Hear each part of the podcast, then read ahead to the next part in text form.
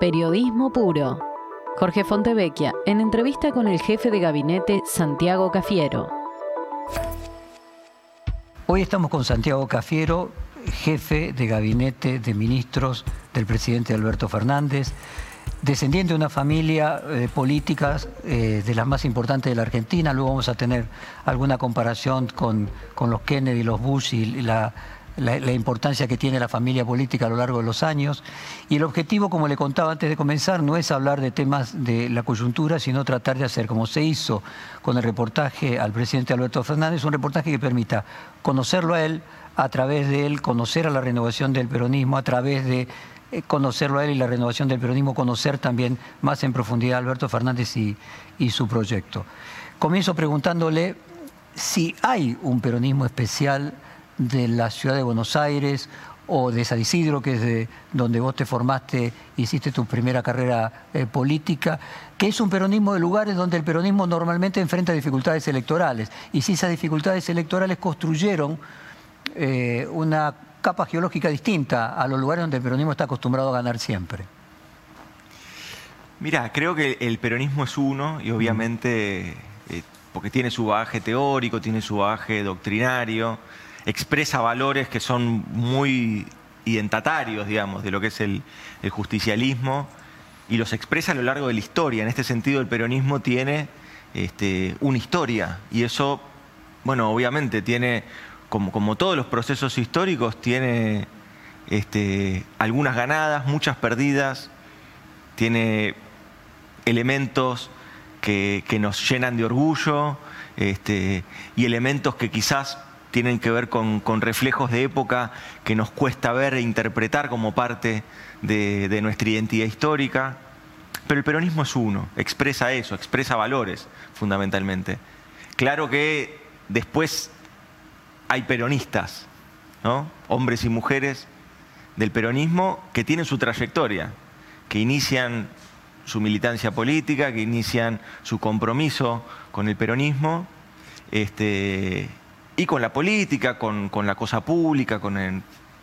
Me parece que ahí es donde obviamente ahí empieza a haber matices con respecto a la vida misma, digamos, la trayectoria que tiene un compañero o una compañera en, un distrito quizás donde tiene eh, cierta, cierto acceso a, este, a poder generar y lograr este, políticas públicas en el barrio o en la localidad donde milite eh, y después por ahí compañeros, como, como, nos tocó a nosotros y a muchos otros en, la, Argentina, que quizás este, somos más denominados como, este, como sin tierra, digamos, lugares donde el peronismo le cuesta mucho hacer pie o no ha, no ha hecho pie hace muchos años, digamos, ¿no? Eh, y en ese sentido, obviamente que, que hay trayectorias y, y caminos distintos, pero la identidad política es la misma. Ahora, es interesante cuando uno analiza un partido tan grande, el peronismo es de los partidos más grandes del mundo, eh, entonces, eh, obviamente para haber tenido ese tamaño y esa longevidad, tiene que construirse capas geológicas diferentes, tiene que tener diversidad en armonía, obviamente que hay algo que lo homogeniza, si no, no podría mantener su consistencia, pero lo interesante en un análisis más profundo y más de ciencias sociales, vos sos egresado tanto de grado como de posgrado eh, en ciencias sociales, en, ciencias políticas, es tratar de, ver esas particularidades. A mí se me ocurría la idea de que aquello de que los, el éxito en líneas generales tiende a la confortabilidad, mientras que recibir golpes y tener fracasos eh, generalmente es más facilitador de incorporar mejoras, de estar más atento a la autocrítica. Y si eso no ha construido en ese peronismo que no está acostumbrado a ganar, eh, un mayor enriquecimiento por haber tomado, aquello que en una discusión gana el que pierde porque se lleva la razón del, que gana, haber tomado ideas que normalmente eran de los que le ganaban. Bueno, el peronismo siempre se fue, eh, se fue adaptando también a las épocas, se fue adaptando a, las corrientes este, de pensamiento eh, que, estaban en el debate mundial. Eh, el peronismo del. El primer peronismo, el del 46, ya no tenía mucho que ver tampoco con el peronismo del 73, y sin embargo Perón era el líder de ambas, de ambas expresiones. Este, Evidentemente, el Perón ahí se notó, ¿no? La tensión también al mismo tiempo. Claro, pero el, Perón del 46 era un, Perón distinto, con una Argentina distinta, con un mundo distinto, y el Perón del 73 ya era un Perón que llamaba a la unidad nacional, que tenía otra, otra idea con respecto a la construcción de, de, fundamentos democráticos para generar acuerdos de largo plazo. ¿no? Esto quizás no, no, existió en esas etapas. En el medio, 18 años de proscripción y el peronismo en ese sentido fue derrotado todo el tiempo, porque en realidad fue prohibido. El peronismo 18 años prohibido eh, de proscripción, 18 años de persecución, 18 años de resistencia y aún después de eso el peronismo perseguido el peronismo encarcelado, desaparecido y muerto, que es el peronismo luego de la dictadura del 76 en adelante hasta el 83, hasta, la apertura democrática. Y sin embargo ahí uno va a ir encontrando permanentemente eh, un fundamento valorativo que es, eh, que es igual en, en todas esas etapas. Ahora, lo que naturalmente va a encontrar son adaptaciones de época que tienen que ver principalmente con con herramientas, con, un, con, herramientas para, para desarrollar este, la construcción política, la construcción de consensos y fundamentalmente herramientas que interpreten qué es lo que está sucediendo en el resto del mundo, en el resto de la región. El peronismo nunca se desacopla, digamos. Y, y, eso es lo que también le da perdurabilidad, en el sentido de que genera debates internos, genera muchos debates. Ha perdido elecciones el peronismo ha perdido. El peronismo ha perdido en el 83. Al peronismo se lo ha acusado en muchas cosas. Este, y, se, lo ha, acusado permanentemente o, muchas veces. Hay un pensamiento medio dominante que, que lo acusa al peronismo de desestabilizador o de antidemocrático. Y sin embargo el peronismo es la fuerza política, primero que sufrió justamente todo eso. Los reflejos antidemocráticos, reaccionarios, siempre van primero contra la dirigencia y contra el pueblo peronista. Siempre en nuestro país se han expresado de ese modo. Las dictaduras siempre fueron contra el pueblo peronista al principio. Eh, y después se expandió al resto de la sociedad, naturalmente. Pero siempre fue así. Nosotros fuimos destinatarios de todo ese odio. Ahora, cuando al peronismo le tocó perder elecciones, el peronismo hizo reflexión, el peronismo hizo autocrítica con sus modos y con sus métodos, y hasta incluso eh, debatió este, debatió en las urnas las diferentes posiciones, hizo internas, y el peronismo logra a partir de eso reinterpretar su mandato principal. El mandato principal del peronismo es expresar la voluntad popular de los sectores más postergados, de los sectores medios, de los empresarios pymes, de aquellos que apuestan al desarrollo económico nacional. Ahora, fíjate que en esa línea, casualmente, vos mencionabas que cada vez que el peronismo le ha tocado perder eh, elecciones ha podido reflexionar, hacer autocrítica. Partiendo de esa tesis, de que son los desafíos los que uno lo hace eh, crecer, mientras que en el éxito uno tiene el reposo, eh, que es bastante, bastante lógico desde el punto de vista hasta incluso antropológico, la idea de que la evolución se produce también con un desafío. Pocos peronismos como el de la Ciudad de Buenos Aires y el del Partido de San Isidro enfrentaron situaciones más adversas, porque la mayoría de las poblaciones eh, de estos dos distritos no representan a la mayoría del país. Entonces, por momentos pensé que a lo mejor eh, la relación rápida que construyó Alberto Fernández con vos eh, era porque los dos compartían esa dificultad de estar en un distrito que normalmente era adverso al, al peronismo. Sí, yo te diría que lo primero que nos que, nos convocó y que solidificó una relación con el presidente este, fue la, voluntad y la vocación de entender que el peronismo debía unirse, eh, que teníamos que alejar los fantasmas de la desunión que seguían circulando hacia adentro de nuestra fuerza y que teníamos que hacer un esfuerzo importante en, la unidad, en buscar la unidad en la diversidad, no suprimir. Eh, los pensamientos, no suprimir la diversidad política, la diversidad de criterios. vino de una derrota, ¿no? Sí, claro. O sea, nuevamente como las derrotas El peronismo en la derrota, el, el, peronismo en la derrota siempre es más amplio, todas las fuerzas políticas. Fijémonos el macrismo, el macrismo recién ahora se, encuentra hablando y articulando con la entre la Unión, con la Unión Cívica Radical. Cuando mientras gobernó cuatro años los despreciaron, lo dijeron hasta públicamente que los despreciaban. Sí, el éxito lleva a la soberbia, sin ninguna duda, ¿no? y, ahí... Pero nosotros me parece que hemos aprendido, este es un proceso de unificación del peronismo eh, y de conducción eh, a partir de esa diversidad, y me parece que son elementos eh, que antes no estaban y elementos que hoy son necesarios para una sociedad que también es diversa y, que, creo que le reclama a la representación política esa diversidad. En esa diversidad, a mí siempre me gusta citar una frase de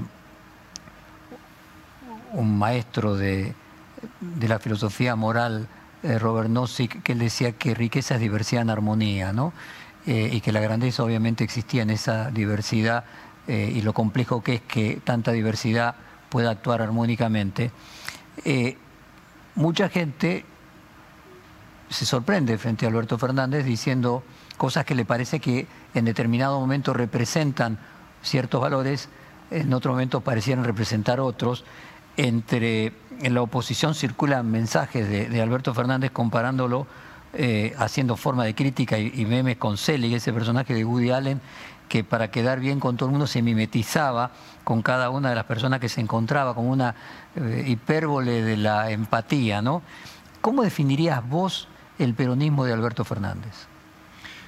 Es un pero es es una es un tipo de liderazgo de consenso. Es un tipo de liderazgo consensual el de Alberto, el del presidente. ¿Qué es un liderazgo consensual? Bueno, claramente no, no es imponer ideas, sino es nutrirse de las ideas de todos y luego continuar con un horizonte fijado, que es un horizonte estratégico, pero tomar las impresiones, las trayectorias, las vivencias de cada uno y de cada una, no solo de los compañeros y compañeras que acompañan en el frente de todos o que han constituido el frente electoral, sino esto de ampliar ese frente electoral en un frente político con, que incorpore voces distintas y que incorpore miradas diferentes. A nosotros lograr la unidad en la diversidad nos hizo ganar una elección. Ampliar esa unidad en la diversidad, ampliar esa diversidad de voces, nutre al gobierno de diferentes miradas. Y eso es importante y es relevante. Aquí incorporo a bueno, sectores del radicalismo como Ricardo Alfonsín, que se termina incorporando como embajador en, España, eh, o sea, incorpora a lo que ha sido el, Frente de Todos, ¿no? El Frente de Todos que ya tenía, bueno, el sector este, de Cristina, el sector del peronismo más tradicional, de los gobernadores, de la CGT, el sector de Sergio Massa, del Frente Renovador, Pino Solanas, Victoria Donda, digo, esa unificación este, de, trayectorias distintas, de miradas distintas, pero con objetivos comunes, le permitió al peronismo ganar una elección. Al frente de todos, conformar el frente de todos y ganar una elección. Con una, con una mirada frentista, naturalmente. Y luego para gobernar hace falta Y para gobernar se amplió. Para gobernar se convocó a, por ejemplo, a Marco Lavagna, que, venía de una trayectoria distinta y que había acompañado este, a Consenso Federal en su momento. Eh, y se lo incorporó para que dirija el INDEC, el Instituto bueno, lo que mencionabas de, de, Ricardo, Alfonsín. Y me parece que aún así todavía falta. Y no son solo expresiones de la política lo que hay que incorporar. Hay que incorporar expresiones ciudadanas. Por eso, para nosotros, es muy valioso en un momento de mucha angustia incorporar la mirada de los expertos epidemiólogos en una mesa a escuchar. Nadie le preguntó de dónde venían cuando se sentaron en la mesa los expertos más calificados en términos de epidemiología en Argentina. No se les preguntó a quién habían votado, a quién no habían votado. Que puede ser una metáfora de algo que vaya más allá. Yo creo que, eso es muy importante. Se fue nutriendo, eso, eso nutrió las decisiones que se tomaron en un momento de mucha angustia, en un momento de pandemia. Puede ser una metáfora de, un, de una mesa así para expertos de otra de otras situaciones difíciles de la Argentina, podría ser la economía. Y bueno, con la economía nosotros tenemos un trabajo permanente con la Unión Industrial Argentina. Ahí te consta que no necesariamente sean votantes del Frente de Todos. y sin embargo tenemos diálogo. Tratamos de construir mesas de, diálogo y de consenso y de debate. El disenso es necesario. ¿eh? El disenso en la democracia es importante.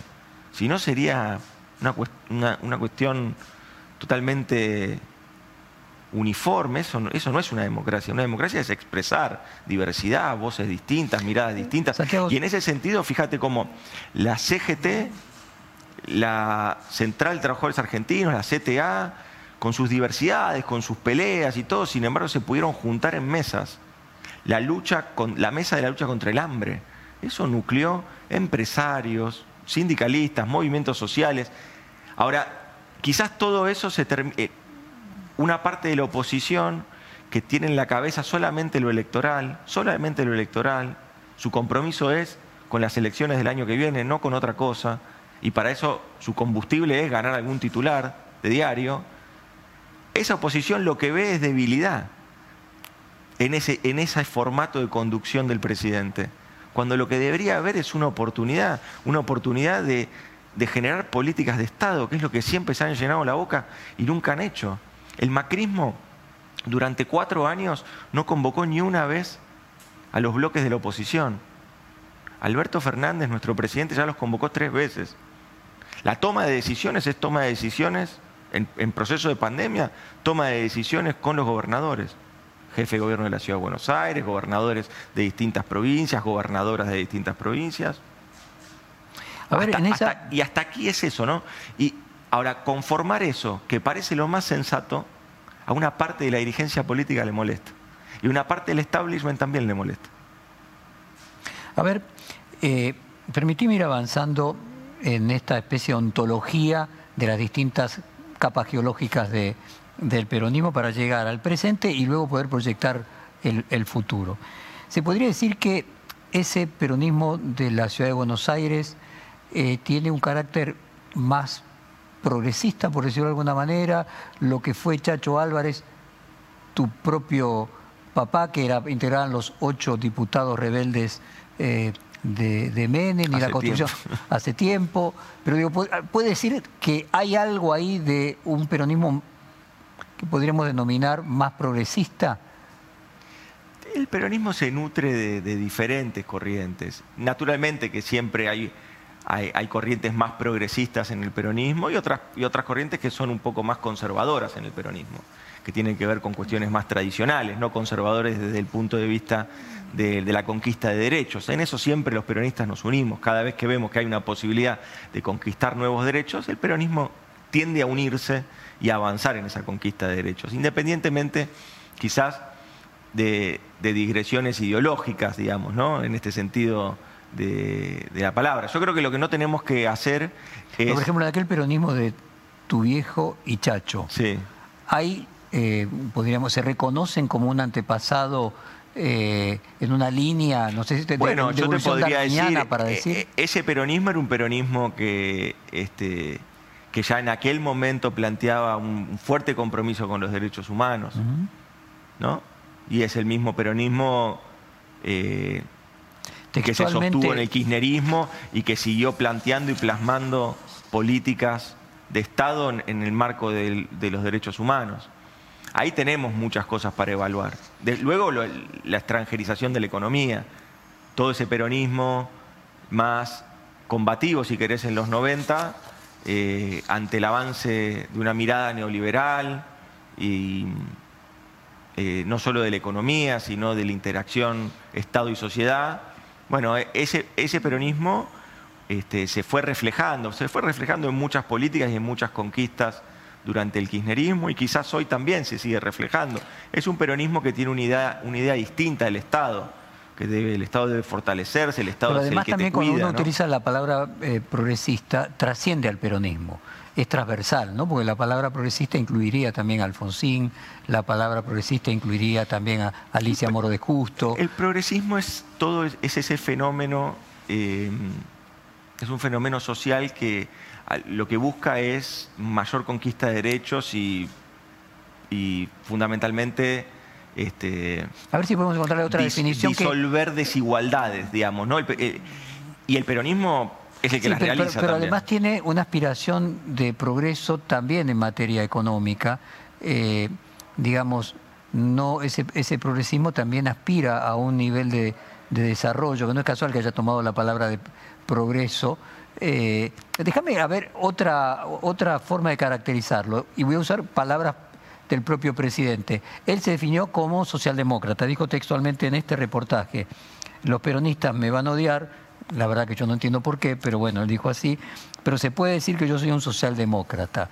Eh, creo que en ese progresismo también hay socialdemocracia como concepto, como uno podría Es que- asumir es que el un peronismo- peronismo más republicano. Es que el peronismo se nutre de diferentes corrientes. Yo creo que lo que nosotros no tenemos que caer es en la caracterización del peronismo con, desde supuestos eh, ideologizantes de- europeos. ¿no? Esta cosa de- es de izquierda, es de derecha, es progresista, es demócrata cristiano, es esta cosa de tratar de encasillar al peronismo y no entenderlo como un movimiento popular. El peronismo es un movimiento popular que realiza muchas de esas cuestiones. A ver, mi discusión con el progresismo, no con, el progresismo como fenómeno, sino con aquellos que solamente se dicen progresistas, mi discusión con ellos es que mientras ellos se dicen progresistas y generan un congreso sobre la necesidad de un puente y generan un congreso sobre la necesidad de viviendas, el peronismo va y las hace. Esa es la diferencia también. El peronismo realiza muchas de las promesas y de las posturas del progresismo y eso fue a lo largo de su historia. El peronismo fue tomando, fue tomando y realiza. El peronismo O sea, es un progresismo ejecutivo.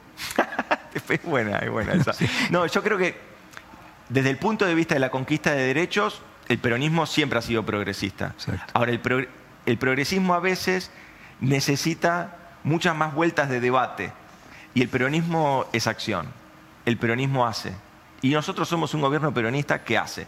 Aún a partir de la crisis de recesión, del macrismo, de deuda del macrismo, aún a partir de que esa crisis se montó la crisis de la pandemia, este es un gobierno peronista que hace. Entonces uno puede decir que la crítica a lo que en la Argentina se calificaba dentro del campo del progresismo era eh, una actitud más discursiva y menos ejecutiva, pero si uno va a la socialdemocracia eh, en el norte y oeste de Europa, bueno, es un progresismo ejecutivo, que a lo mejor podríamos encontrar alguna eh, similitud con el, con el peronismo, pero al mismo tiempo eh, de buscar, si vos querés, la justicia social, es muy respetuoso eh, de las instituciones críticas que se le ha hecho al, peronismo. Entonces me pregunto, incluso siguiendo la línea de tu abuelo, si no hay en ese nuevo peronismo una incorporación de valores institucionales que normalmente se dan en la socialdemocracia, eh, más institucionales. Sí, a ver, yo, yo creo que mm, al peronismo se le reclama una, una conducta eh, institucionalista y republicana, eh, pero que no hay fundamento para decir que no la tenga. A nosotros se nos dijo, y en tu diario se escribió, que si ganábamos, la Argentina se iba a poblar de, este, ¿cómo decían? Que se iban a armar milicias. ¿no? Durán Barba lo dijo, no quiero ser eufemista, pero no, no lo soy, no hago, no, no, yo soy bastante frontal. Durán Barba en, en tu diario escribió que si ganábamos nosotros, se iba hacia una política chavista, donde lo que se iba a hacer era armar milicias y generar desde batallón militante una política de milicias y de motochorros. Eso se escribió.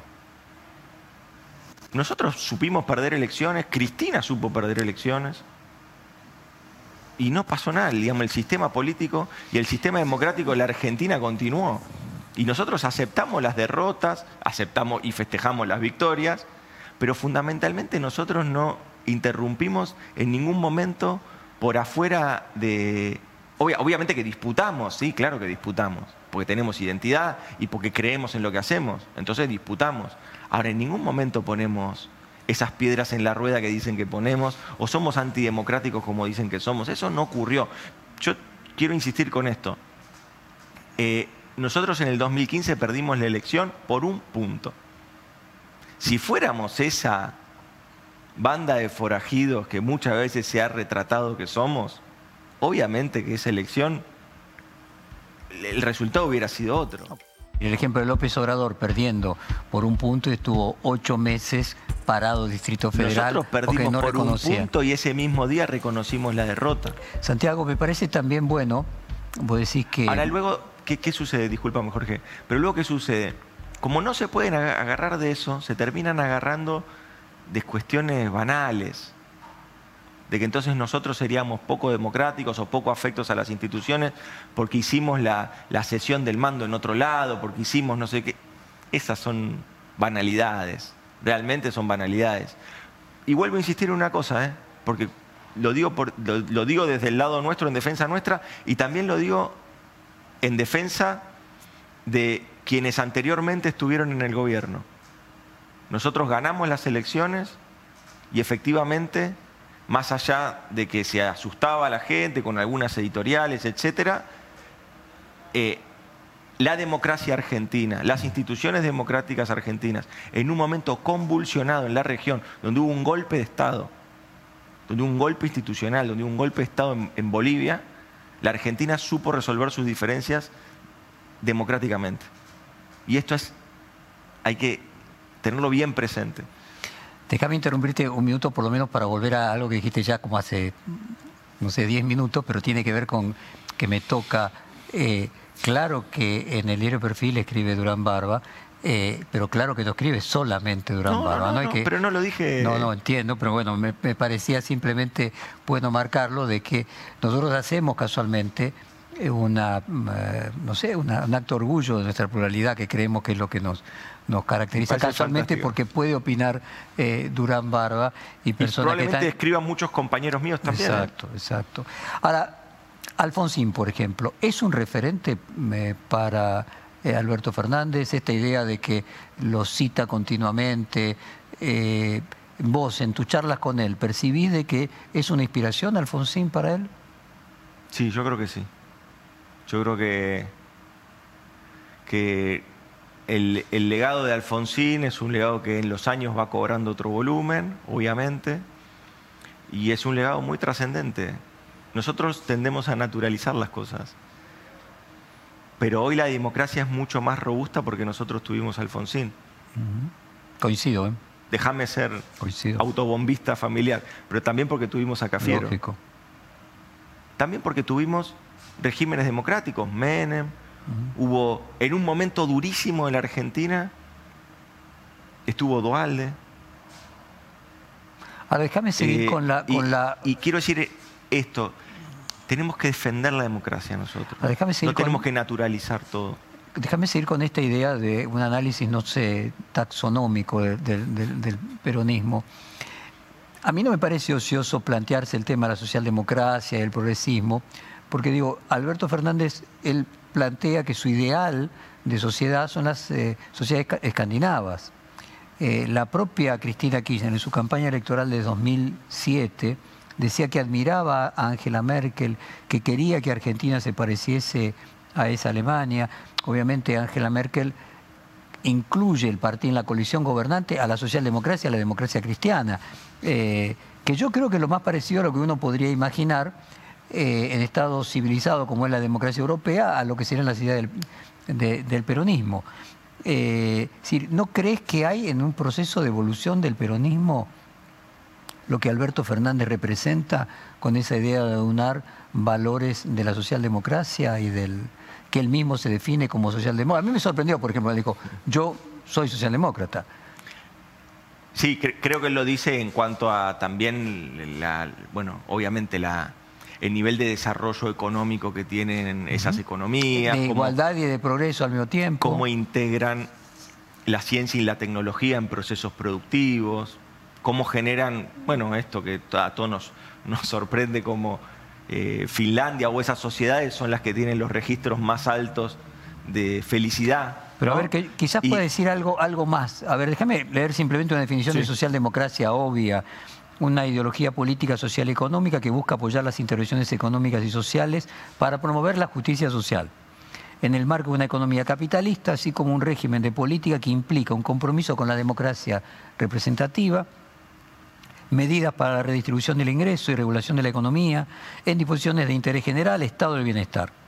La democracia tiene como objetivo crear las condiciones para que el capitalismo conduzca a mayores resultados democráticos, igualitarios y solidarios, y se asocia a menudo con el conjunto de políticas socioeconómicas que se hicieron prominentes en el norte y oeste de Europa, particularmente el modelo nórdico y de países nórdicos eh, después de la Segunda Guerra Mundial en la última mitad del siglo XX. Eh, hay una cita de tanto capitalismo eh, como sea posible y tanto Estado como sea necesario de Konrad Adenauer, eh, que define a, tanto a la democracia cristiana como a la, socialdemocracia. ¿No es eso lo que viene a plantear Alberto Fernández? Eso es lo que planteó el peronismo también, ¿no? Por eso a ver, nuestra identidad política yo creo que es muy robusta. Pero decía combatiendo al capitalismo, quiero decir, yo no quiero, no quiero. No, pero fíjate, sí, eh, pero era eh, conflictivo. Pero, siempre fue, no, pero siempre fue eh, la marcha, decís vos. Pero sin embargo, vos fíjate, mira, el, peronismo siempre definió un capitalismo social, ¿no?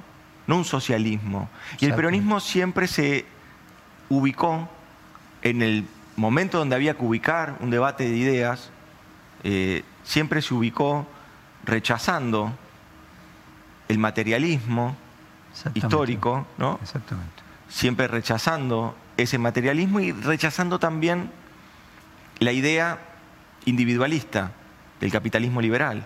Siempre estuvo en ese medio. Por lo que dice que hay un tema de imagen, para ponerlo en términos. No, yo lo, que creo es que. Injusta, que, el peronismo. Yo lo que creo es que el peronismo es mucho más potente como identidad política y como identidad ideológica es mucho más potente que la socialdemocracia. Porque el peronismo lo que plantea a la justicia social le suma elementos latinoamericanos. La justicia social es un anhelo de bienestar social, ¿no? De bienestar de una comunidad. Que no haya tanta diferencia, que haya más justicia. tendría que ser una característica de todo partido político. Justicia social.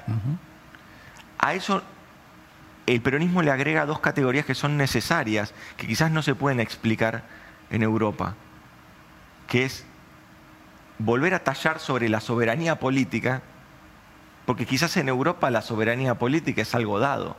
Acá en Argentina, en las sociedades latinoamericanas, tan intervenidas por los poderes imperiales, definir como bandera la soberanía política, que nosotros mismos vamos a definir nuestro destino político, es importante.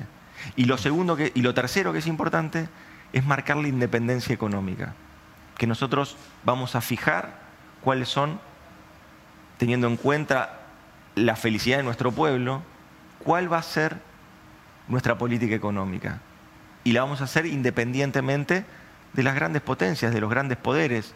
O en ese momento sería una Argentina donde, donde se debatía entre hablábamos antes del tema del muro de Berlín, digamos, ¿no? Pero en ese momento se debatía una Argentina de posguerra donde, donde había una inclinación más este, materialista o de capitalismo liberal. Y la Argentina se trataba de debatir en un proyecto autónomo en ese, en ese, en ese momento. Eh, hoy por hoy te puedo decir que esos poderes quizás no sean poderes de un imperialismo militar, pero sí hay una tensión permanente en, en, una, en una búsqueda de conquista cultural y conquista económica a partir de la interdependencia económica. ¿no? Y en ese sentido, bueno, fijar y revalidar nuestras tres banderas doctrinarias a mí me parece necesario. A vos, lo, vos lo planteas muy bien respecto del materialismo. De hecho, la socialdemocracia surge como una respuesta frente al marxismo en la lucha de clases. O sea, el planteo de la socialdemocracia es que las clases se integren, no que haya lucha de clases. Exactamente lo mismo que eh, planteaba Perón en, su, eh, en, sus comienzos. Por lo que creo, o sea, casualmente... En sus comienzos... Sí, sí, desde toda la política de, desde. Sí, desde y fíjate vos también que en el 73 también los acuerdos nacionales. No, no, por eso digo, desde, su comienzo. Los llamados a planes quinquenales, la planificación económica. Y entonces ese todo el Estado que sea necesario, con todo el capitalismo que sea eh, posible, me parece que representa eh, claramente eso que podría un ser... capitalismo social, un capitalismo Claro. con sensibilidad social. Que al mismo tiempo yo, yo creo que es, mira, el 27 de octubre nosotros ganamos una elección. Porque Alberto y Cristina se comprometieron a cambiar las prioridades que había hasta ese momento en el país. En ese momento las prioridades del país estaban enfocadas en un país muy chiquito, para unos muy pocos, y se enfocaba en principalmente un país volcado a la especulación financiera. Y se comprometieron en otra cosa. Se comprometieron a, a crear nuevamente y a recrear un país volcado a la producción y al empleo. Eso es lo que votó la Argentina. Y eso todavía falta, claro que falta. Pero ahí es hacia donde vamos. Pensaba en esta idea de cierto cosmopolismo que tiene eh, utilizar categorías internacionales, ¿no? Derecha, izquierda, eh, socialdemocracia, democracia cristiana, y aceptando de que en cada sociedad, en función de su ciclo histórico, estos fenómenos se dan con sus particularidades. Uno puede decir que el equivalente a la socialdemocracia en los países escandinavos, dentro de Estados Unidos, que está más corrido a la derecha, será el Partido Demócrata, y que cada país procesa estas ideas de justicia social en función de, su historia. Yo quería plantear también una cuestión de orden geopolítico, es decir, yo creo que inevitablemente la ciudad de Buenos Aires es más cosmopolita por ser un puerto, por estar en contacto con, con el mundo eh, de manera más estrecha de lo que está el interior. Y me parece que no era casual que Cristina Kirchner en el 2007, cuando ella lleva adelante su, su campaña, se plantea Alemania eh, y, y Merkel como, como, como ejemplo, que me parece a mí que un Néstor Kirchner más del interior profundo, Cristina Kirchner es La Plata, que prácticamente es la, es la ciudad de Buenos Aires, bueno, podía tener una mirada más cosmopolita o menos cosmopolita. Eh, y que entonces a lo mejor ese peronismo moderno sea un poco más cosmopolita también porque la integración ha hecho que las distancias desaparezcan. Eh, Este, esta instancia de, de peronismo está en, en proceso, digamos. Eh, yo lo que sí considero es que tiene fundamentos de, nuestra, de nuestro bagaje doctrinario, fundamentos de, de todos nuestros valores y expresa nuestros valores. Y quizás la pandemia también lo que ha hecho es incorporar un elemento que el peronismo histórico tenía y que quizás en el medio había tenido, había perdido volumen hacia dentro de las políticas o de las propuestas, que es el humanismo, que es el ser humano como centro del debate, como centro de los programas de gobierno, el cuidado de ese ser humano.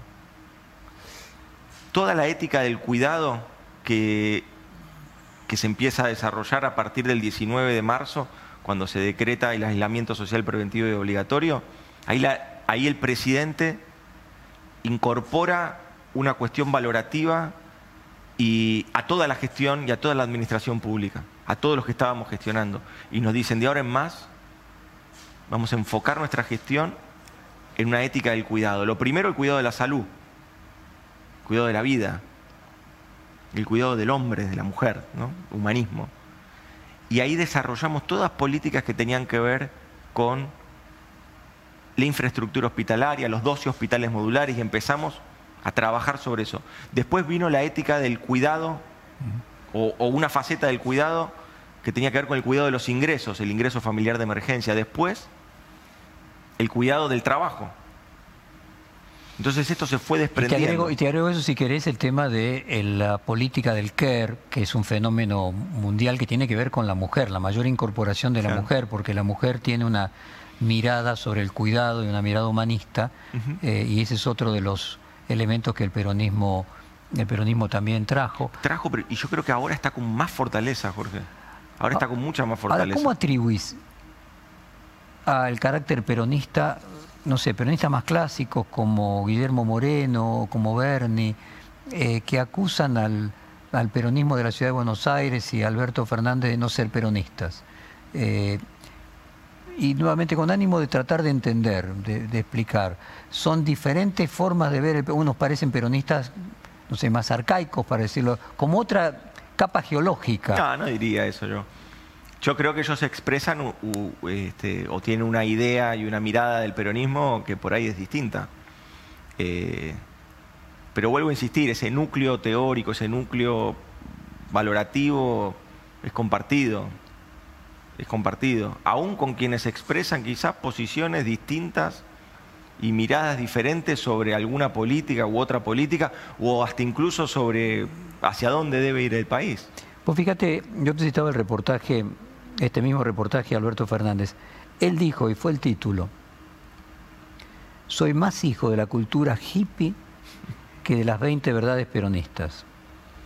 Y yo intuyo que no lo dijo de casualidad, sino que estaba tratando de reflejar esa matriz distinta del, peronismo tradicional, que distinta no quiere decir que esté en contradicción, eh, sino de mostrar un, proceso, hasta incluso te diría generacional. Eh, elige un elemento generacional, ¿sí? Eh, elige la cultura hippie de la generación de Alberto, pero bueno, finalmente me imagino que Moreno, por ejemplo, Guillermo Moreno no podría verse reflejado en la cultura hippie. No, no lo eh, sé. Digo, pero bueno, no sé si le han preguntado. pero asumo eso, quiero decir, y me parece que hay cuestiones de índole transideológica que son generacionales, geográficas, mm. hasta te digo de formación universitaria. pero eso pero eso le permite al peronismo eh, abrirse y ser más amplio, y no mm. cerrarse y, generar una uniformidad o un pensamiento único. y para nosotros eso es importante. Es que yo casualmente voy en, esa búsqueda de, si vos querés, un mensaje hacia, hacia el futuro, eh, tratando de entender desde el pasado el presente y poderlo proyectar al futuro. Y por momentos me pregunto, ¿Por qué te habrá elegido Alberto Fernández eh, con apenas 40 años para el puesto más importante que tiene después del presidente del gobierno? El mismo puesto que él había ocupado, supongo que le debe tener a ese puesto, por lo tanto, una valoración aún superior a la que objetivamente tiene. Eh, entonces me pregunto si él eligió en vos y la continuidad de lo que representó tu abuelo, eh, lo que quedó trunco en tu abuelo, ¿no? esta idea de renovación del peronismo que Menem truncó. Sin embargo, esa renovación eh, yo creo que fijó, eh, truncó las aspiraciones, digamos, Menem lo que truncó son las aspiraciones presidenciales de, de Antonio, en realidad. Pero el espíritu de la renovación siguió, muchos quienes se formaron en esa época terminaron teniendo responsabilidades de gestión, responsabilidades políticas de alto nivel, de alto calibre, digamos, ¿no? Y, y, yo creo que en ese sentido la renovación continuó, ese espíritu continuó. Y, bueno, y Alberto Fernández podría ser un heredero casualmente de eso, si no, no hubiera existido, ¿no? De eso y, yo, y después también hay otro fenómeno, a ver, el fenómeno de la, esta lógica media futbolera de la cantera de, jugadores y jugadoras. En ese sentido también el kirchnerismo fue muy importante. El kirchnerismo promovió en un momento donde, sobre todo al final de los 90 y principios de los 2000, había un gran descrédito hacia la política y a, quienes, incluso a quienes abrazábamos las causas políticas y, militábamos políticamente, había un gran, una gran eh, falta de legitimidad, digamos, estábamos en un proceso de, bueno, donde, los ciudadanos y las ciudadanas se sentían como muy, se sentían muy disconformes con la política, con la práctica política, y en ese sentido todo el emergente también de ahí es un emergente que, que el kirchnerismo, sobre todo el gobierno de Néstor una parte, pero sobre todo el gobierno de Cristina promueve la participación de jóvenes. Y en ese sentido es importante porque esos jóvenes que, se promovieron en, esa época son quienes hoy tienen también este, grandes responsabilidades en la gestión. Y eso también es el peronismo. Una gran cantidad de, dirigentes, hombres, mujeres, que aportan y que van aportando y, eso hace que el peronismo tenga vigencia, tenga vida.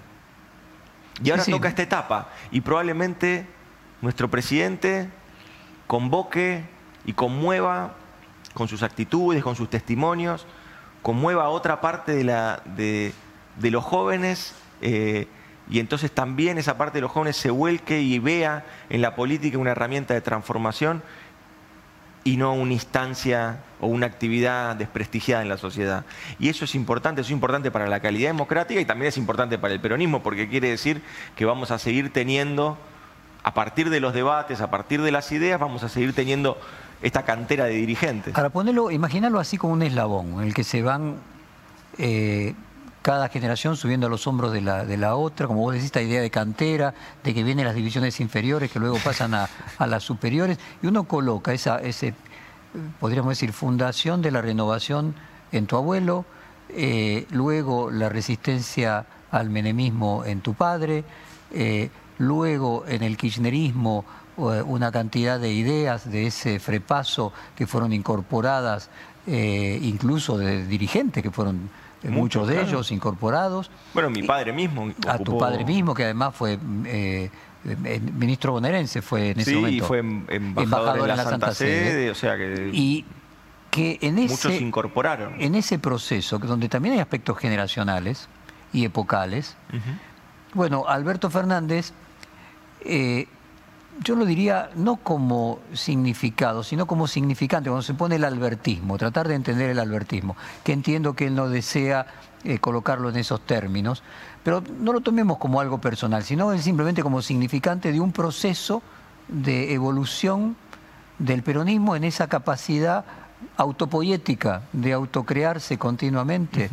Entonces, yo estoy tratando en un medio donde no abundan en los lectores la gente afín al gobierno de explicarle eh, qué es eso, eh, qué, es el albertismo, sin que esto implique que sea en contra del cristianismo ni del kirchnerismo, sino tratar de comprender cómo se va componiendo el sistema político peronista a lo largo de las épocas. Y nadie mejor que vos para ayudarnos en esa tarea de entenderlo. Que podés entender a tu abuelo y podés entender como nadie al presidente que es, sos su mano derecha, el que está ahí al lado todo el tiempo. esta composición, ¿Qué es eso? O sea, ¿cómo vos te lo tenés que explicar a un extranjero? Viene, explíqueme qué diferencia hay entre este peronismo de hoy, que volvieron, volvimos mejores, con el de hace 15 años. ¿Qué, qué pasó?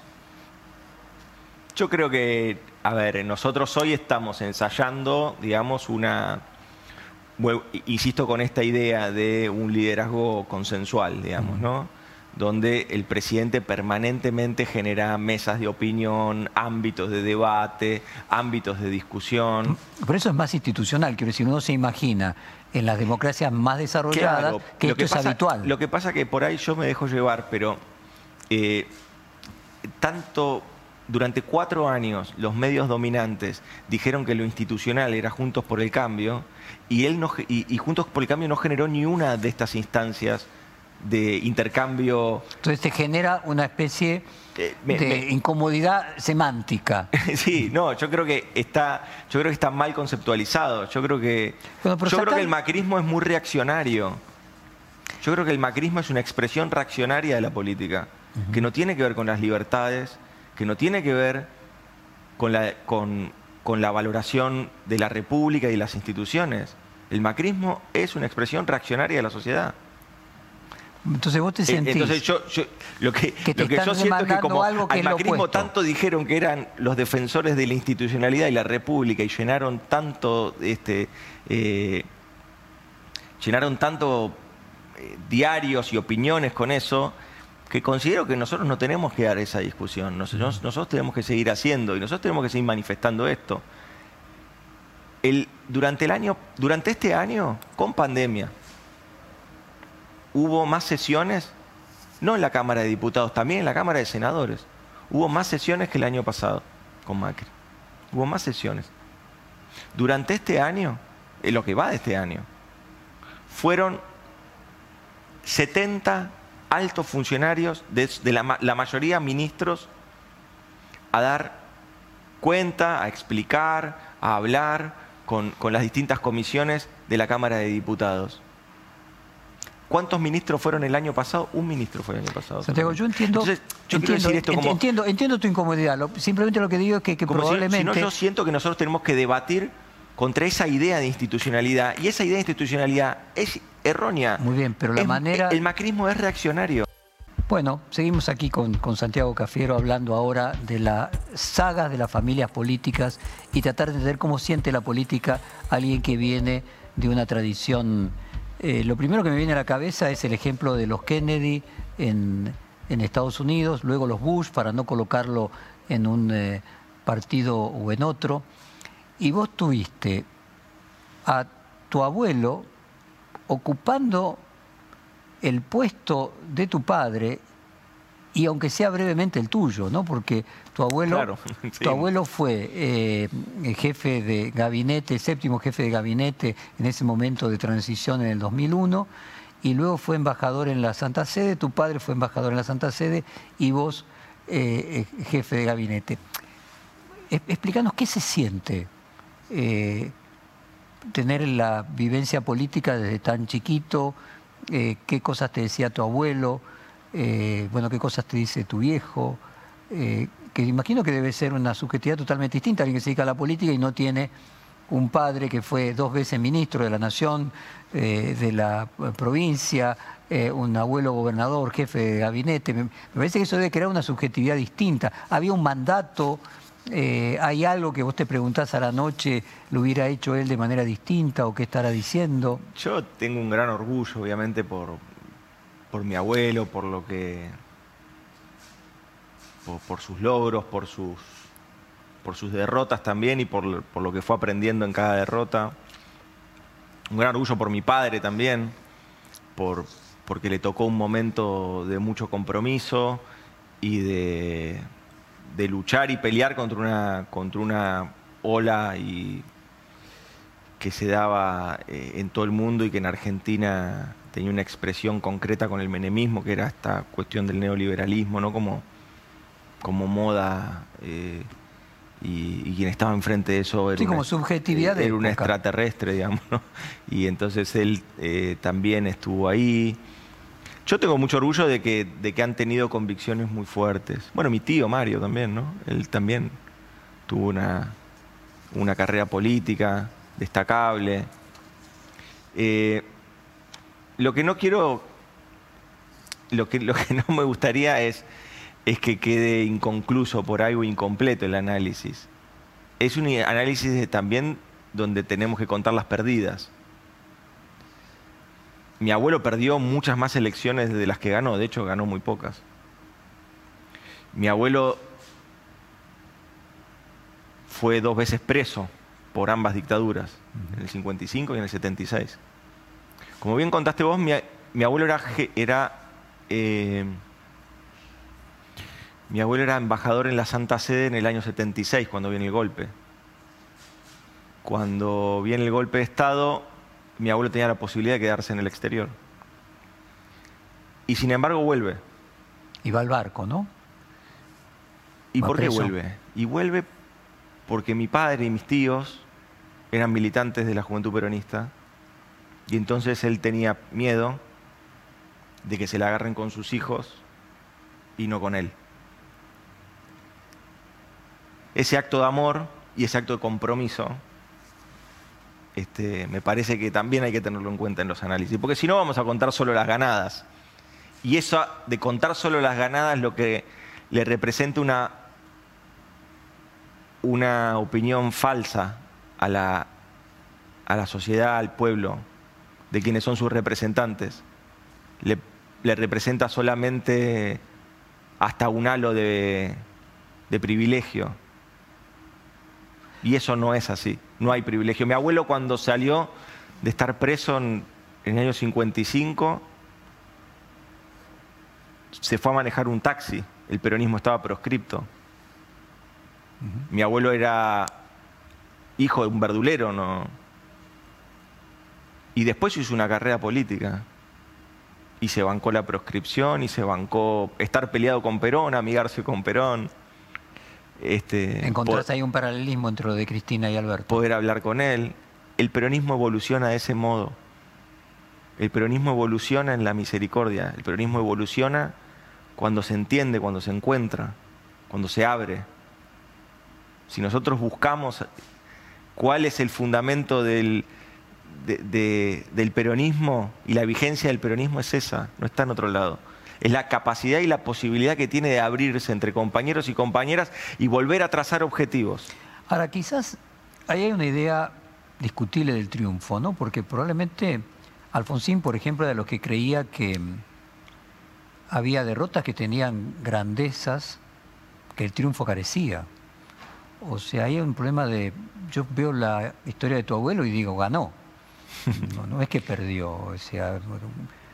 a veces perdido una elección, quiero decir. Bueno, se pueden perder elecciones y las ideas pueden ganar, ¿no? Bueno, de hecho lo hablábamos antes de la renovación, o sea, como un fenómeno que él se adelantó, para decirlo de alguna manera, él le tocó una época inadecuada, pero finalmente es lo que termina, hacia donde termina yendo el, peronismo, ¿no? O sea, finalmente ganó, para ponerlo en estos términos. Bueno, hay debates de ideas, a ver, eh, la política también es eso, fundamentalmente es eso, es un debate de ideas. Ahora, ¿qué cambia? Con otras fuerzas, internamente se debaten ideas, bueno, eso es, ¿no? Pero ¿qué cambia haber tenido ese abuelo y haber escuchado a tu padre desde chiquito? Eh, ¿te da más compromiso con la política? ¿Te da...? Yo vengo de una familia muy comprometida con... con este, Por ejemplo, con, lo social fundamentalmente. Con tu tío, que tu tío eh, fue, eh, fue parte del gobierno de tu abuelo en los últimos dos años, luego fue diputado por el peronismo, luego por el ARI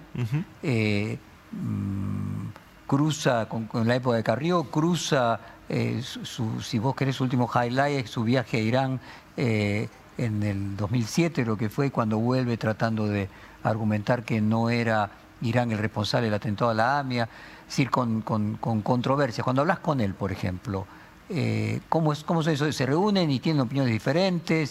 Siempre hubo opiniones diferentes. ¿Y se siguen reuniendo? Sin... Siempre hubo opiniones diferentes. Momentos donde donde mi padre estaba muy distanciado en, las opiniones políticas que tenía mi abuelo.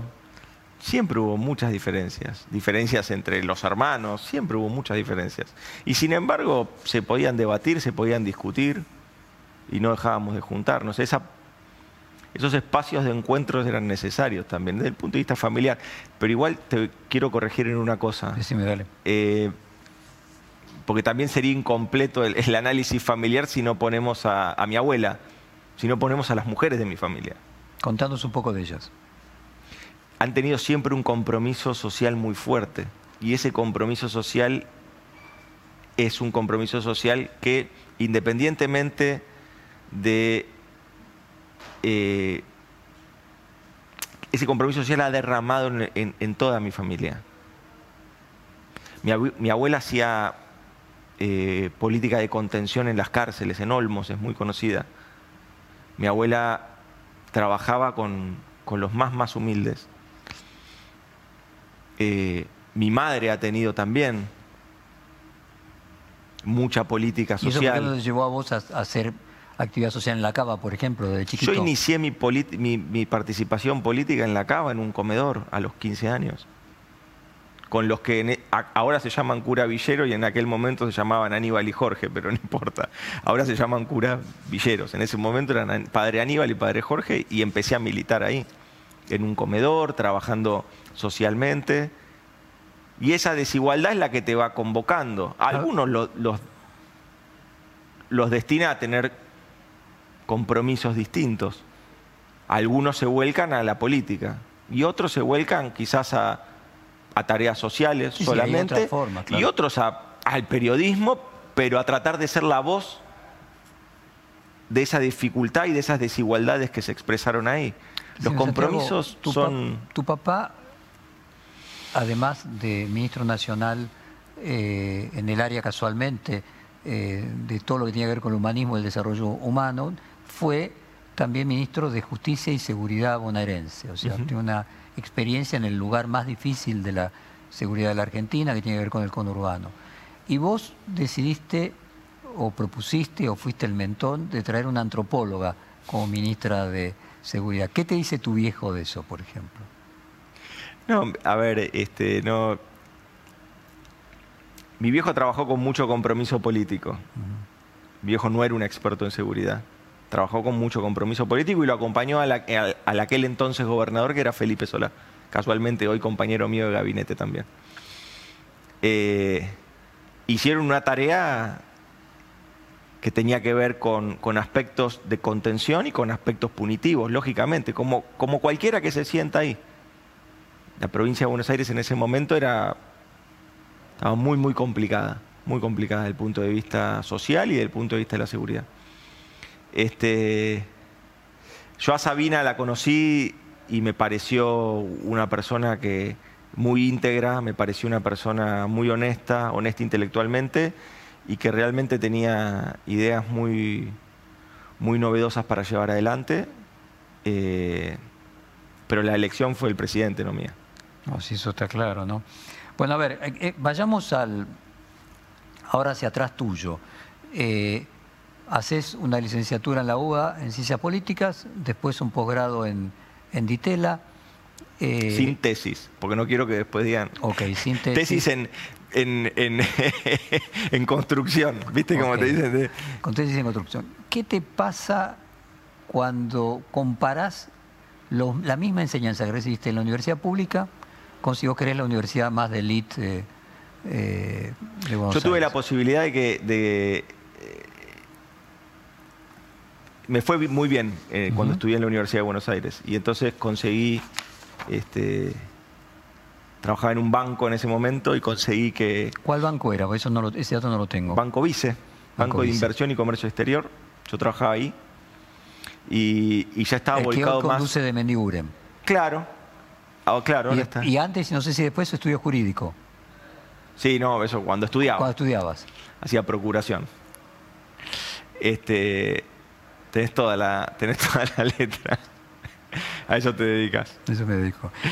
Ahora, ¿sabes por qué iba a lo, de, a lo del Ditela? Porque hubo un caso reciente donde eh, los estudiantes de, Ditela, eh, bueno, maltrataron a Ofelia Fernández, hubo una columna de Grabois publicada en Perfil que tuvo mucha repercusión. Eh, entonces quería, vos que tenés la posibilidad de haber comparado la misma materia en la universidad pública y en Ditela, tratar de entender si hay una subjetividad distinta entre los estudiantes de Ditela. Además, vos sos jefe de gabinete, eh, el segundo más joven, y tu predecesor también fue egresado en, el DITELA Marcos Peña. Entonces, uno asociaba al DITELA a los funcionarios macristas, por decirlo de alguna manera. Estoy haciendo una generación... Eh, no, mira, yo, a ver, eh, a, mí, a mí la maestría me pareció una, buena maestría, ¿no? te podría decir otra cosa. La hice allá en el 2004, ¿no? Estoy hablando de hace bastante tiempo, la Argentina era otra. Yo creo que lo que pasó con Ofelia es, lamentable, es repudiable, obviamente, pero lo que más me preocupa es que es un reflejo social. Yo creo que hoy hay una... Grieta. No, hay un nivel de, de odio en el discurso político, hay un nivel de odio en el discurso social y entonces no hay barreras inhibitorias, ya no hay respeto directamente a la otra persona, no un respeto, no respeto, no pido respeto porque sea legisladora, ¿eh? o porque sea dirigente de nuestro espacio. Como persona humana, digamos, me parece que no se ha perdido eso. Bueno, esa patología del exceso de la polarización es lo que nosotros denominamos vulgarmente grieta y sobre la que mm, eh, militamos. Es decir, hay una militancia que nosotros tenemos es casualmente sobre esa. Ahora, déjame entender si la subjetividad en la aproximación a los estudios políticos en Ditela es distinta a la UBA. No importa, 2004 con 2003 de la UBA, dale. Yo más que nada lo que hice en, Ditela fue eh, administración pública, ligada a finanzas públicas. Por eso hice una especialización en finanzas públicas, en realidad. Eh, y quizás el marco teórico de la UBA tenía que ver con, otro tipo de formación, una formación más académica y la otra una formación más práctica. Fue hace mucho tiempo, la verdad. yo, yo recuerdo, tengo, tengo buena relación con, algunos egresados con los que compartí el estudio y... Bueno, déjame entonces seguir, eh, el, salís de la facultad primero, vas a trabajar... Eh, mientras estudiabas, eh, hacías, eh, trabajabas en un estudio de abogados, después en un banco. ¿Tuviste una librería, si no entiendo mal, en un- algún momento. Tuve una librería cuando, bueno, cuando eh, yo estaba en la función pública en la provincia de Buenos Aires. En la época Eh, de Scioli. En la época de Daniel Scioli, acompañé, fui parte de la campaña, acompañamos la campaña, fuimos parte del armado de esa campaña. Eh, yo estaba en ese momento en modernización del Estado, era secretario de modernización del Estado de la provincia. O sea, estuviste los ocho años de, de Scioli. Tengo una Sí, sí, cita yo- tuya que creo que dice a Scioli, lo critica mucho, pero yo le estoy agradecido. Yo le estoy agradecido Daniel, porque me dio la posibilidad de conocer el Estado en profundidad en tres aspectos que yo creo que son centrales. Uno es el productivo, yo llegué a ser... eh, De modernización, subsecretario secretario de modernización. yo fui, no, yo fui secretario De. Industria, Comercio y Minería en la provincia de Buenos Aires. Después fui eh, viceministro de Desarrollo Social y tenía a cargo las políticas sociales de, de la provincia de Buenos Aires. Y después, por último, eh, tuve la posibilidad de tener una mirada sobre el Estado.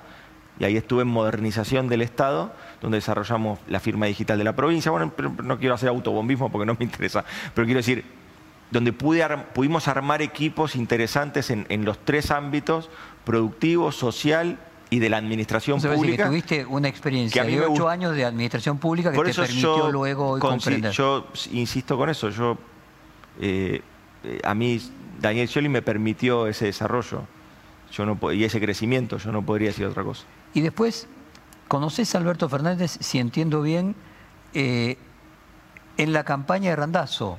Eh, y quien Volvamos a la librería, que era más divertido.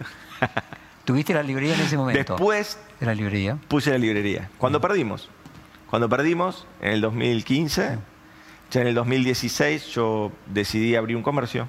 Y se te ocurrió una librería. Sí, me gusta leer. soy un poco. Soy bastante lector, así que me gustaba eso. Y, tenía, y también teníamos ese, ese anhelo con mi madre que siempre decíamos y hablábamos de libros y de cosas y que queríamos en algún momento poner una librería. Y así que tuvimos la posibilidad de ponerla, de, de poner la librería, de avanzar en, en- en- en el desarrollo también de una editorial muy chiquita que, eh, que la habíamos armado entre muchos compañeros y participar ahí. Y la verdad que fue una experiencia muy, muy linda, muy, muy linda. Y, y después, obviamente, fueron, comercialmente fueron buenos años, uno y medio. El primer año y medio fue buen año, el segundo año y medio fueron malos años. ¿Eso coincide con la devaluación? ¿Los años malos? Y en el 2018 empezó... O sea, quiero decir, no fue ah, buenos y malos para la librería solamente. fue No, no, para no, el pues yo veía como los comercios de mi cuadra, con el que me había hecho amigo de, muchos, eh, iban teniendo dificultades y muchos fueron cerrando. Lee el reportaje de Jorge Fontevecchia, Santiago Cafiero en Diario Perfil y escúchalo en Spotify, Google Podcast y Apple Podcast. Vos conocés, eh, te lleva a Catopode, si entiendo bien, a el, el intendente de San Martín, te lleva a la campaña de Randazo. Sí. Y ahí, ahí estaba Alberto Fernández y Sí, lo conoces ahí. Como jefe de campaña. Recién ahí conoces a Alberto Fernández. Sí. O sea, sorprende el grado de proximidad en dos años. Bueno, pero yo creo que cultivamos con Alberto una, una, una relación este, política rápidamente porque teníamos una mirada muy similar de lo que necesitaba la Argentina, de lo que necesitaba el peronismo, de cómo se debía posicionar el peronismo. ¿Y a qué atribuís esa empatía a primera vista? ¿Tendrá que ver con lo que yo comentaba al principio del reportaje? Puede ser, puede ser, puede ser. Puede ser que sea por trayectorias. Veníamos con, él venía con muchas cicatrices y yo también venía con cicatrices. Todos teníamos cicatrices. Vos ahí eh, te leí después de lo de Redandazo, dijiste, lo apoyé porque pensé que Cristina no iba a jugar y me equivoqué. También nos equivocamos porque hicimos campaña como si ella no existiera. Eh, y en ese momento te pregunta un periodista de noticias, ¿por qué no te fuiste con la presidenta, eh, la expresidenta, cuando ella se postuló? Y vos respondiste porque era importante dejar testimonio, queríamos ir una paso con ella, pero no nos dio las paso, eh, y nos definíamos como kirchnerismo crítico. Eh, ¿Qué ¿Qué es el o qué era el kirchnerismo crítico en 2017? Fundamentalmente lo que nosotros en ese momento suscribo primero a todo lo que dije en aquel momento. Viste que acá el archivo es como que uno tiene que. No, no, suscribo en aquel momento. Nosotros considerábamos en el grupo del peronismo en el que estábamos, eh, considerábamos que Cristina no se iba a presentar, entonces que teníamos posibilidad de presentar una, una propuesta distinta y al final se precipitó de otro modo y la verdad que nosotros nos equivocamos, eso es una realidad. Eh, ya en el, en el, marco de esa equivocación lo que sugerimos fue un aspaso, pero para tratar de dirimir ese error, que era un error de diagnóstico que habíamos tenido, para tratar de, de resolver ese error de diagnóstico sugerimos una paso que no fue aceptada y el resultado ya lo sabemos cuál fue, pero eh, Pero vos planteabas una autocrítica, inclusive cuando, cuando perdieron, dijiste, cuando el peronismo pierde se abre, algo que hoy está repitiendo. Eh, entonces yo dije lo que pensaba y que exigíamos una autocrítica, Cristina, pero nosotros no la hacíamos. Bueno, porque eh, yo creo, yo, cuando, cuando sucede esto, parte de ese, de ese grupo todavía la seguía señalando a Cristina. Y yo creo que no estábamos entendiendo nada si la seguíamos señalando a Cristina. ¿Si la, la seguían? Sí, la seguíamos señalando a Señalando En el sentido... Señalándola y, exigiéndole a Cristina que ella tenía que tener la autocrítica. Y eso no tenía sentido. Porque las urnas habían demostrado otra cosa. Las urnas habían demostrado que primero nosotros teníamos que hacer una autocrítica, antes de exigírsela a Cristina. Déjame aprovechar un licenciado en Ciencias Políticas, un magíster en Ciencias Políticas sin tesis, eh, para hacer una proyección lo que nos gusta hacer a los periodistas y equivocarnos una proyección a futuro. Y ver las condiciones de posibilidad que puede tener la coalición gobernante en el futuro. ¿Cómo imaginar las elecciones de 2021 en un contexto económico que no va a ser bueno? Porque por más que el, pronóstico de que la Argentina pueda crecer el 4 o 5% el año próximo, después de haber caído el 10 o el 12, se va a dar en una situación donde la, gente va a estar peor que cuando asumió Alberto Fernández. Eh, ¿Cómo imaginas eh, el humor social en esa votación el año próximo?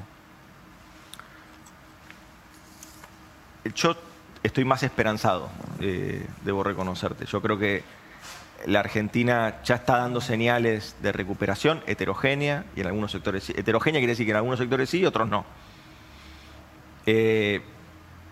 Pero ya hay síntomas heterogéneos de, de que se está reactivando y reanudando la, economía y la actividad económica. Así que yo tengo expectativa de que, de que estemos... De que sea más. De que sea más y, de que, estemos mucho mejor el año que viene. 7%, no sé, digo, tasas chinas, digo, proponele eso. Ojalá. Pero igual, no, proponele, igual frente a la caída de este año vas a estar peor que cuando asumió Alberto. Sí, yo no sé, porque mira, la caída del nivel de empleo del año pasado contra la caída, eh, la caída del nivel de empleo del primer trimestre, del primer cuatrimestre del año pasado contra la caída del nivel de empleo de este primer cuatrimestre, todavía es superior la caída de empleo de Macri que de Alberto. De todos modos, yo lo que quiero, no, quiero escaparme y decirte con cifras y con datos, porque no, no, no, no, tiene sentido eso. No, no, pero yo coincidiría, simplemente diría que en el P por Q eh, el punto es que la cantidad eh, y, el, y el salario, por decirlo de alguna manera, que sería equivalente, es decir, claramente el salario real va a ser menor, eh, pero con más eh, gente empleada, coincido además con todas las medidas de asistencialismo. Hemos tomado muchas medidas en ese sentido para sostener el nivel de empleo. O sea, yo no estoy haciendo una crítica, estoy preguntando objetivamente cómo imaginas el escenario. Yo cómo imagino el escenario, imagino una Argentina eh, reconstruyéndose. Nosotros tenemos que reconstruir la Argentina, esa es la realidad. Nosotros tenemos una crisis de recesión, de deuda, de desempleo, de aumento de la pobreza, que era la crisis del macrismo. A esa crisis se le sumó la crisis de la pandemia, que es una crisis global. La otra era patrimonio de los argentinos. La crisis del macrismo era en Argentina. Era producto de un gobierno totalmente inoperante. Y a esa crisis se le sumó una crisis global, que es la crisis de la pandemia.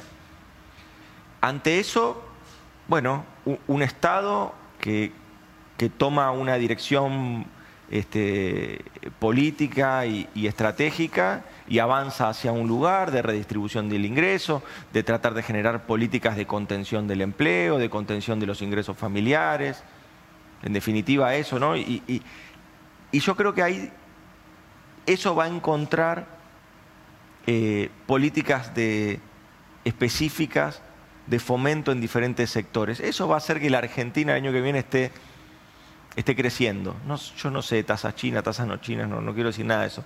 Lo que sí es, Argentina va a estar creciendo el año que viene. Ahora le pregunto al experto en ciencias políticas, porque las percepciones son centrales, ¿no? Por eso, y a eso se va a tener que sumar, uno siempre tiene dos aspectos, el aspecto material y el aspecto subjetivo. Exacto. El aspecto material es la realidad, la materialidad. El aspecto subjetivo es esa narrativa que acompaña un proceso político, que acompaña un proceso cultural. El macrismo que te decía. El macrismo te decía que era necesario un cambio cultural en la Argentina. Batalla cultural, sí. ¿No? El macrismo se enfocaba en la batalla cultural de la Argentina. Porque ¿qué decía y en qué se enfocaba? Primero hacía un análisis erróneo de la sociedad argentina pensando que era uniforme. Entonces que había una uniformidad en la, en la sociedad argentina. Esa uniformidad tenía que aceptar los patrones de moralidad que el macrismo exigía. Si aceptaba esos patrones de moralidad que el, macrismo existía, entonces iban a poder ser eh, dignos de la tierra prometida, que era esta lluvia de inversiones, la Argentina que se venía, etcétera, ¿no? Ahora, si no era así, eran parte de una Argentina que atrasaba. Y entonces ahí se empezó a mezclar con un discurso del macrismo que tenía que ver fundamentalmente con, con empezar a echar culpas para atrás.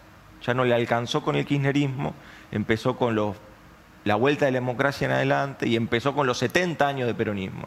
Y entonces en realidad lo que terminó configurando el macrismo fue una idea de culpar a la sociedad argentina, culparnos a los argentinos y argentinas por las veces que nos habíamos caído, por los fracasos que habíamos tenido. Y eso no, no construye una narrativa positiva. Por eso nosotros lo que proponemos es, no contemos las veces que nos caímos, aprendamos de las veces que nos caímos, pero contemos las veces que nos levantamos, porque este país se sabe levantar. Esa es la narrativa nuestra. Ahí es donde nosotros tenemos que construir. Y yo creo que nosotros vamos a poder contar. Que, que la Argentina tiene una época de la resiliencia. Sí. Imaginás eso para el año próximo, que lo que va a haber, independientemente... Porque nos vamos a sentir orgullosos, todos nosotros, no el gobierno, todos nosotros nos vamos a sentir orgullosos de que pudimos trabajar en conjunto, aceptar, modificar normas conductuales para luchar contra una pandemia. La pandemia que estamos soportando no ha pasado, estamos en riesgo y sin embargo los argentinos y argentinas nos estamos cuidando, estamos cambiando nuestro, nuestra, eh, nuestras formas de, de, Ahora, de relaciones. imaginás que va a haber un triunfo electoral del de el, oficialismo, de la coalición gobernante en el 2021? Sí, creo que. Sí, en ese contexto imaginás entonces que va a haber un triunfo electoral de la coalición gobernante. Yo creo que sí, porque es el, porque el, frente de todos o con la composición que tengamos el año que viene es eh, es el espacio político que ha trabajado, que se ha esforzado, que se ha arriesgado, que ha arriesgado su salud, su vida, la de su familia. Pues seguir en esa línea. Obtienen... Y, y, la otra expresión es una expresión de contras, que se expresa por lo contrario, por lo negativo. No hay en la oposición hoy a seis meses este gobierno tiene nueve meses de, gestión, seis son en pandemia. La oposición no se le cayó una idea de cómo luchar contra el coronavirus, una política sanitaria. No están planteando nada. La oposición todavía sigue sin lograr digerir la elección del 27 de octubre del año pasado. Macri está en Suiza Macri está en Suiza. Está, volviendo ahora, pero bueno. Bueno, volviendo. claro, bueno, esto va a salir cuando él ya está en Argentina, pero digo, el presidente Alberto Fernández está luchando contra la pandemia. Hoy el día de hoy se juntó con los, con los terapistas, con quien, quienes se arremangan, quienes están en, la lucha, de las guardias. Y Macri está en Europa viajando por el mundo, es muy distinto. Que Macri es eh, un eh, capital negativo para Juntos por el Cambio y que eso beneficia al frente de todos. No, esa cuenta la tiene que hacer eh, Juntos por el Cambio, yo no lo sé.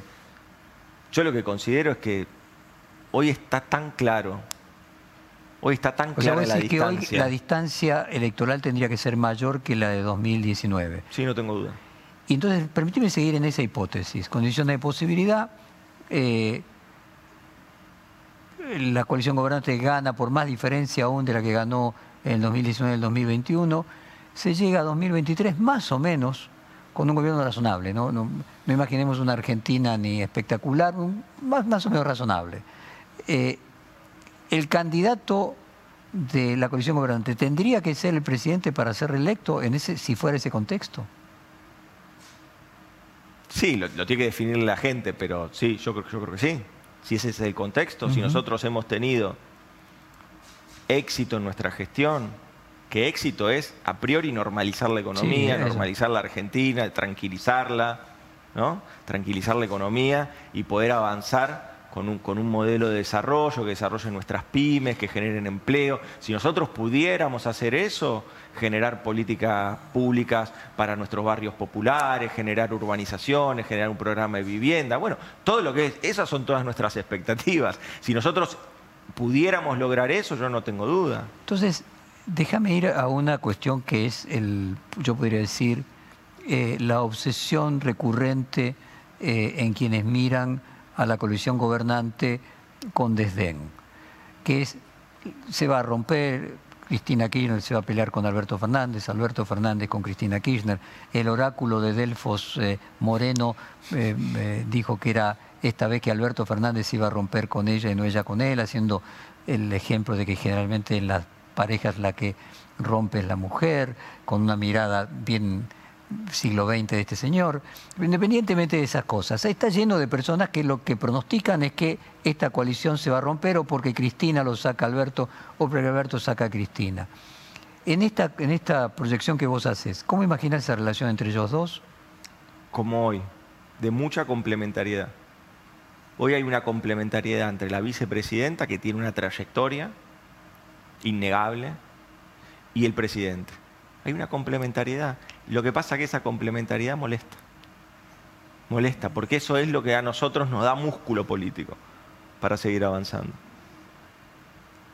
Esos análisis, Cristina, esos, análisis, esos análisis y esas críticas que se hacen, pero sobre todo esos análisis que parece que son como análisis donde uno cuando dice, mira que eso no sucede, parece que o uno es un mentiroso o es un estúpido. ¿No? O, no, no entiende la realidad o está mintiendo. Bueno, cuando, uno se opone a eso y dice, mira que eso no, no funciona así, ¿eh? hay complementariedad, hay opiniones distintas, claro que hay opiniones distintas. No siempre opinan lo mismo, no siempre se opina lo mismo, adentro de todo el frente político nuestro. Está claro, aparte nosotros lo hacemos expreso. Ahora, nosotros tenemos opiniones distintas, nosotros tenemos miradas distintas sobre algunas cuestiones, pero siempre promovemos el diálogo, el debate, la discusión y siempre encontramos que los objetivos son más importantes y seguimos avanzando. Pero estamos en riesgo de ruptura. El macrismo están, son todos querellantes de causas porque se espionaban entre ellos. Ahora, esa, fuerza política está vigorosa y, goza de unidad monolítica. Entonces se espiaban entre ellos, entre todos ellos se espiaban. Eso no tiene consecuencia. Ahora sí tiene consecuencia que Massa piense una cosa, que Cafiero piense otra, que Máximo Kirchner piense otra y, la expresen. A, qué lo atribuís eso? A que evidentemente hay una parte de, de la oposición que naturalmente lo que busca es que nosotros nos rompamos. Porque cuando nosotros nos rompimos, ellos ganaron ellos no ganaron con una propuesta superadora, Jorge. Ellos no ganaron con una propuesta superadora. ¿eh? Ellos no vinieron a decirle a la Argentina qué modelo de país querían. Ellos vinieron a decirle a la Argentina, primero a mentirle, pobreza cero, todo incumplido, ¿no? Todo, todo incumplido, todo. Todo lo que prometieron, todo incumplido, todo. No importa, no lo digo yo, lo dicen todos. todo incumplido. Ellos no vinieron a proponer una cosa distinta. Ellos vinieron a decir que lo que había que lograr es que nosotros perdamos. Su victoria era nuestra derrota. Y ellos, cuatro años, no fueron oficialismo, fueron oposición de la oposición. Eso es lo que les costó el gobierno. Ahora, déjame que te aporte a eso, eh, a ver si se puede enriquecer desde el periodismo, la mirada desde el periodismo, esa, esa mirada desde, desde la política y el gobierno. Eh, para que la oposición pueda instalar eso, de en, la coalición gobernante están todos peleando, mientras que en la coalición de la oposición están todos eh, en armonía, no alcanza con que la oposición desee hacer eso. Ni siquiera alcanza con que cuenten con los medios de comunicación más importantes para transmitirlo. Hay algo del orden de lo verosímil. Es decir, hay algo que para construir una idea, no estoy diciendo como al principio que requiera que sea verdad, ¿no? Requiere de que haya cierta verosimilitud. Que yo creo que eso es lo que nosotros militamos, que el problema es la grieta. Yo creo que ese verosímil no requiere, no requiere eh, fundamentos. El verosímil no requiere ni siquiera que haya evidencias, porque cada cultura considera evidencias cosas diferentes tiene que ver con un, libro hermoso que, los periodistas siempre recordamos, que es La noticia deseada, es con lo que desea la oposición.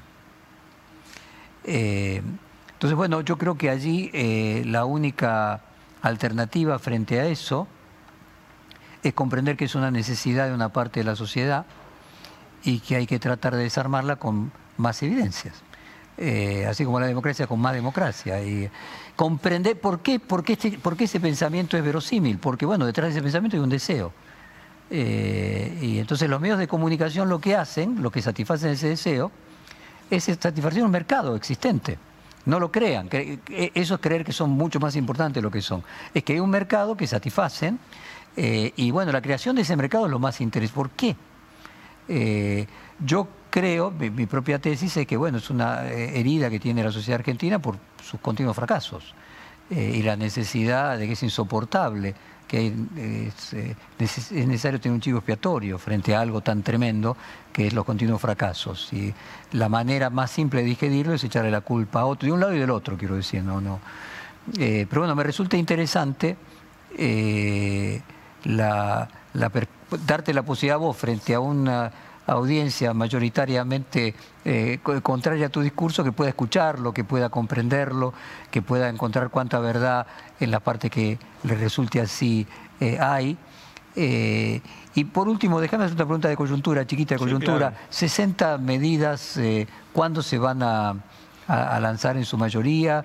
Y si le podés adelantar a la audiencia, no sé si alguna de ellas en particular, pero por lo menos la dirección, el rumbo de ellas. El rumbo de ellas son eh, apuntalar eh, el aparato productivo de la Argentina, apuntalar las inversiones, apuntalar también eh, algo de lo que ya dijo hoy, que fue la creación de un sistema de banca de desarrollo, que es algo muy importante para nuestras pymes, para, para aquellos... ¿En el banco que vos habías trabajado? no, no. lo, que, lo que busca es un sistema, es ah, decir, tomar diferentes líneas, muchas desde el Banco Central. Porque el vice casualmente es el Banco de Inversión y desarrollo. desarrollo. Pero el vice después se volcó más que nada al comercio exterior. Eh, esto tiene que ver con, más que nada con este, apuntalar a, a todo lo que tiene que ver con el desarrollo de proveedores, el desarrollo PYME, el desarrollo MIPYME, políticas de tasa subsidiada entre 10 y 24%, avanzar en esquemas también de proyectos estratégicos, aquellos que a partir de la incorporación de conocimiento, de ciencia y de tecnología, fomentando la ciencia y la tecnología, generen, eh, generen productos o bienes y servicios que se puedan exportar, que generen dólares eh, o que sustituyan importaciones. Es decir, todo ese sistema de banca eh, este, de banca mm, de inversión, de banca de fomento. Bueno, eso, eso es parte de las medidas que se estuvo anunciando. También el desarrollo de 300 parques industriales, muchos de ellos con la incorporación de tecnología o con centros tecnológicos adentro de esos parques industriales. Esas son las medidas más concretas que ya se lanzaron, no, te puedo hacer, no te puedo spoilear las que vienen, eso todavía no puedo hacerlo. Pero las orientaciones son esas. Y después también, fundamentalmente, el desarrollo de infraestructura, el desarrollo de infraestructura en las diferentes regiones del país. Eso también es central. ¿Y cuánto tendremos que esperar para que se anuncien? Se, están, se van a ir anunciando a medida de que de, que se van haciendo reuniones sectoriales. En el Día de la Industria se anunciaron algunas medidas relacionadas al tema industrial. O sea, no se van a hacer todas juntas. No. Va a ser un anuncio progresivo. Un anuncio progresivo. Ajá. Algunos son proyectos de ley que irán al Congreso a debatirse, otros son medidas de gobierno, de creación de programas. Perfil Podcast.